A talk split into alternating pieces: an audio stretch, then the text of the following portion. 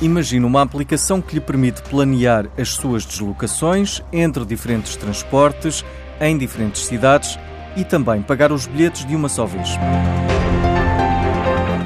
A aplicação já existe, chama-se PIC e está em fase de testes na zona de Lisboa. Foi desenvolvida pela Uber Rider. Permite planear viagens, pagá-las e, e, guiar os utilizadores durante essas viagens. Portanto, existem uma data de aplicações eh, que fazem algumas destas funções. Esta uh, ambiciona fazer estas três funcionalidades. Paulo Ferreira dos Santos espera ter a aplicação no mercado no primeiro semestre do próximo ano. Os testes estão a decorrer com a Fertagos em Lisboa, mas também numa escala mais pequena na região de Vila Real.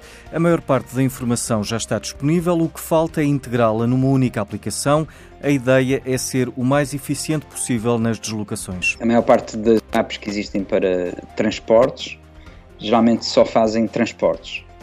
Nós acreditamos que hum, o carro ainda é eficiente hum, fora de alguns, eh, em algumas cidades e fora, e fora de alguns centros urbanos, precisamente para fazer o first mile, last mile e, portanto, também ambiciona integrar de uma forma inteligente o carro, onde ele é eficiente, mais eficiente, e, e, e, e tirá-lo das cidades, um, aparcando nas zonas limites.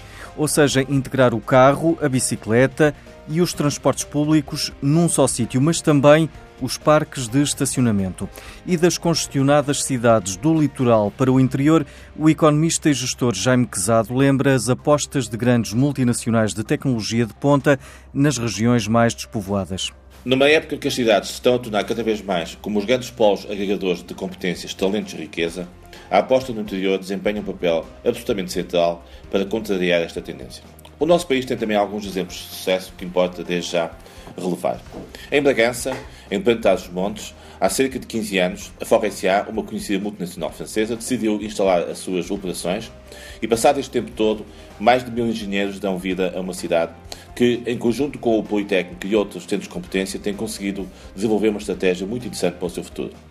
Também na zona do Fundão, a aposta que a autarquia fez nos últimos anos no sentido de captar algumas multinacionais na área das tecnologias tem dado os seus frutos.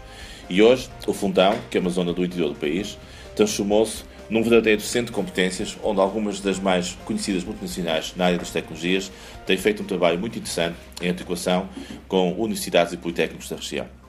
Não podíamos, obviamente, deixar de esquecer o grande investimento que a multinacional brasileira Embraer fez em Évora e que permitiu, naquela zona e um pouco por todo o país, criar um novo cluster, o cluster aeronáutico, que tem sido fundamental para dinamizar as competências que as universidades os politécnicos têm tido no nosso país, numa área que é absolutamente crítica para o futuro da nossa economia. Apostar no interior, mais do que um desafio, é uma obrigação. Não podemos esquecer que as assimetrias do nosso país têm evoluído de uma forma absolutamente negativa nos últimos anos e precisamos, por isso, de ter um sentido de urgência na forma como conseguimos que os talentos, que as nossas competências e que os nossos investimentos vão também para o interior. Por isso, num tempo em que de facto as cidades são cada vez mais o polo agregador de competências e de talentos, estes exemplos de aposta no interior dão significado a um maior equilíbrio na nossa sociedade e na nossa economia. E a Startup Braga criou uma plataforma para dar a conhecer as startups, eh, comunidades de utilizadores e investidores que podem interagir em tempo real.